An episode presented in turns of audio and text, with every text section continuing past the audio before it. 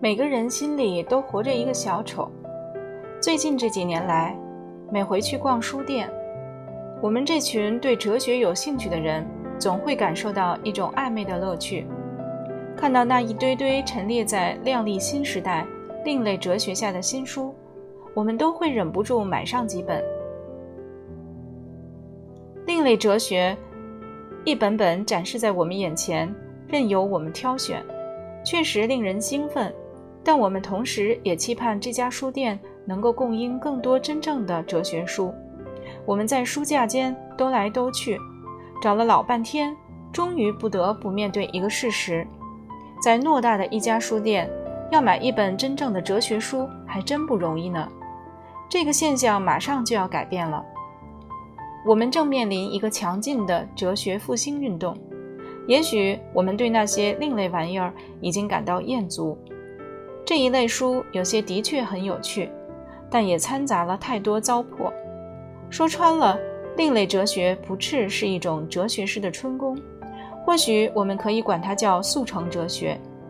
打开书本，一晃眼你就被引进一个哲学奇境，如同春宫电影或色情小说，瞬间把你吸入情欲的世界。可是，大部分另类哲学跟真正哲学压根儿扯不上半点关系。同样的，春宫电影呈现的并不是真诚的爱情。哲学和爱情都需要时间来培养、深化。追求智慧和爱情，是不能抄近路走捷径的。哲学兴起于古希腊城邦的市集，今天，哲学同样可以兴起于小孩子就读的幼儿园。这几年来，我们一直鼓吹将哲学带回到最早的两个根源：市场和学校。我愿借此机会向中文版读者说明，在《纸牌的秘密》一书中。我是如何将哲学带回到人类的童年？我的另一本书《苏菲的世界》强调的则是哲学和集市之间的密切关系。这两本书其实是姊妹篇，相辅相成。《纸牌的秘密》这部小说的主角是一个叫汉斯·汤马士的小男孩，他跟随父亲展开一趟漫长的穿越整个欧洲的旅程，进入哲学的故乡。我想通过这样一个故事。表达我对欧洲文化传统和历史的一些看法。我的最大企图是以年轻人觉得有趣的方式，向读者们连提出一连串有关生存的根本问题。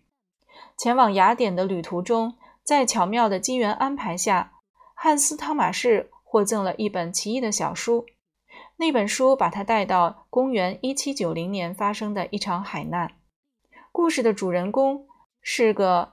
名叫弗洛德的水手，船沉没后，他漂流到加勒比海的一座荒岛上，独居了五十二年。陪伴他度过漫长岁月、帮助他排遣寂寞的，就是随身携带的一副扑克牌。说也奇怪，后来这五十三张纸牌竟然变成了五十三个有血有肉、活蹦乱跳的小侏儒。这群小矮人在岛上建立一座村村庄，环绕着弗洛德。除了一个侏儒外，他们都无法解释自己究竟是谁，来自何方。唯一知道奥秘的侏儒，就是扑克牌中的那张丑丑丑角牌。在《纸牌的秘密》这本书中，小丑象征着圈外人，他能够看到别人看不到的人生真相。最重要的是，他能够体认人生是场有趣的冒险，所以在岛上那些日子，他不断向同胞们提出有关人生的新问题。在人生的纸牌游戏中，我们每个人一生下来就是小丑，可是随着年龄增长，我们渐渐变成了红心、方块、梅花和黑桃，但这并不意味着我们心中的小丑从此消失无踪。我们不妨摊开一副扑克牌，看看那些红心图案或方块图案底下是不是隐藏着一个丑角呢？这让我想起古老的羊皮纸文件。欧洲人使用这种羊皮纸，往往会刮掉上面原有的文字，重新写上其他东西。于是，当我们翻阅中古世纪的一本账簿，浏览当时五谷和渔获的价目时，揉揉眼睛，仔细一瞧，会赫然发现，那些羊皮纸记载的，竟是古罗马的一出喜剧。同样的，我们对世界的好奇也深深隐藏在每个人心中。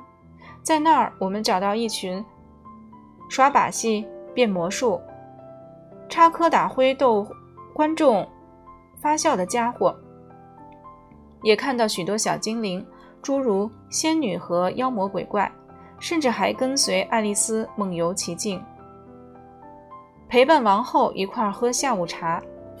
各位读者想必会注意到，《纸牌的秘密》中的小丑是一个侏儒，他是永恒的小孩儿，永远都不会完全长大，永远都不会对人生失去好奇。就这一点来说，他称得上古往今来所有伟大哲学家的亲属。在古希腊，苏格拉底就是他那个时代的一副扑克牌中的丑角牌。少年时期，他没事儿就跑到雅典的市集。随便抓个人问问题。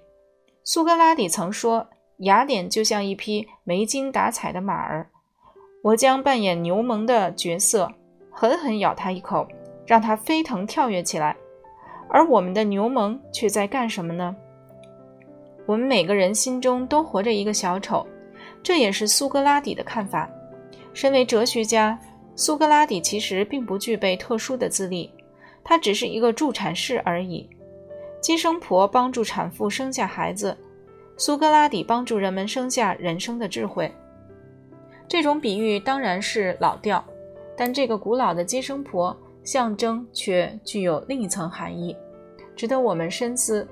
需要被接生出来的，实际上是我们每个人心中的那个孩子。几千年来，人类总是遭受一连串重大问题的困扰，而四处却找不到现成的答案。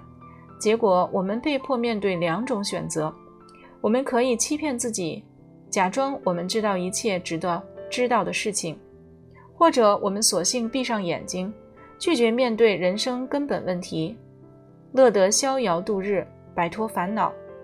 今天的人类基本上分成这两大族群：我们若不是趾高气昂，自以为通晓人间真理，就是干脆承认自己无知。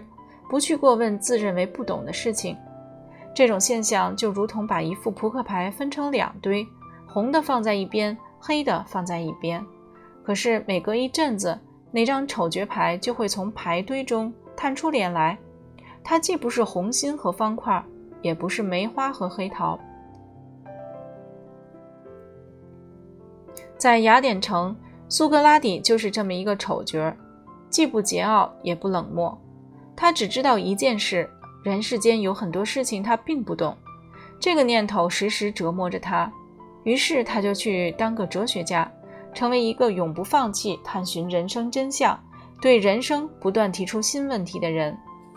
在我看来，哲学的最大功能是帮助我们找出心中隐藏的那个丑角儿，让我们跟他建立更亲密的情谊。哲学家必须扫除覆盖在世界上的那层尘埃。让我们以儿童的清澈眼光重新观看和感受这个世界。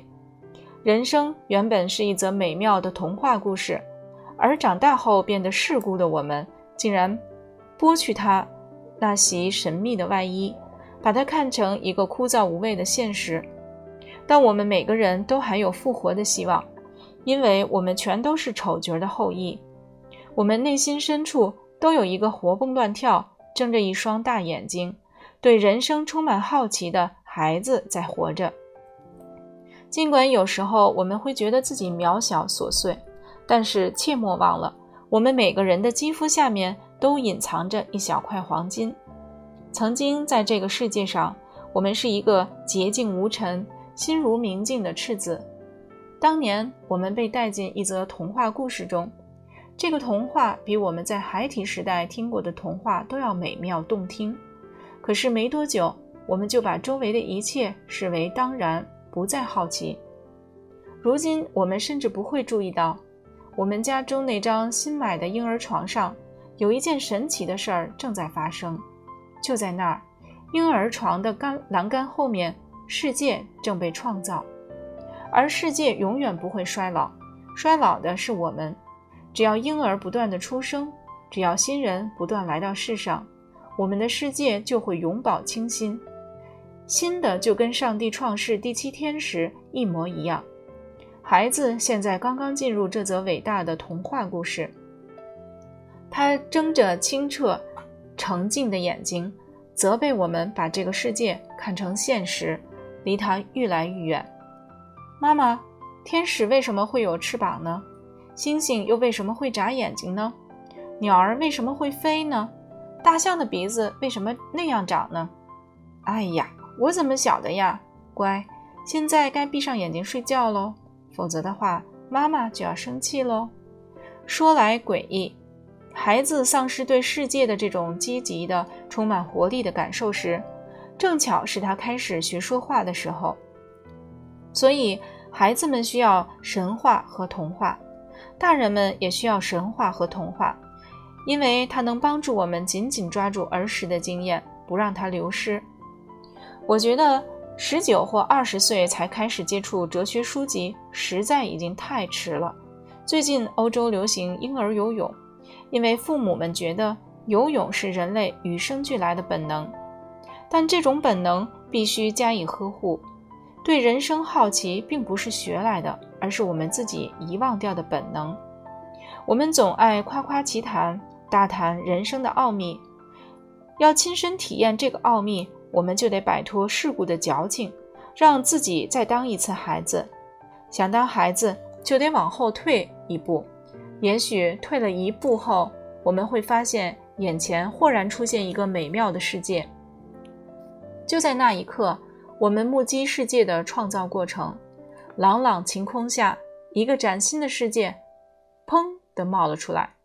而居然有人说，他们觉得人生挺无聊。